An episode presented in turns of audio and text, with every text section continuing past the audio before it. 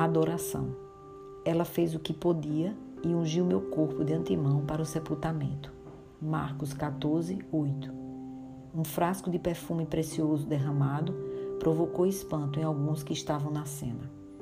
Uma atitude que mudou a história daquela mulher e ficou gravada como exemplo de adoração, sem que ela soubesse que ali seria a preparação para o último cordeiro imolado. Adore o Deus vivo que deu a si mesmo no sacrifício de Jesus Cristo e você verá o que é importante, priorizando honrá-lo. Coloque Deus à frente de tudo como o único merecedor da sua adoração. Faça o que estiver ao seu alcance para demonstrar isso e ele dará sua recompensa. Adore o abençoador ao invés das bênçãos e verá o quanto isso dignificará a sua vida.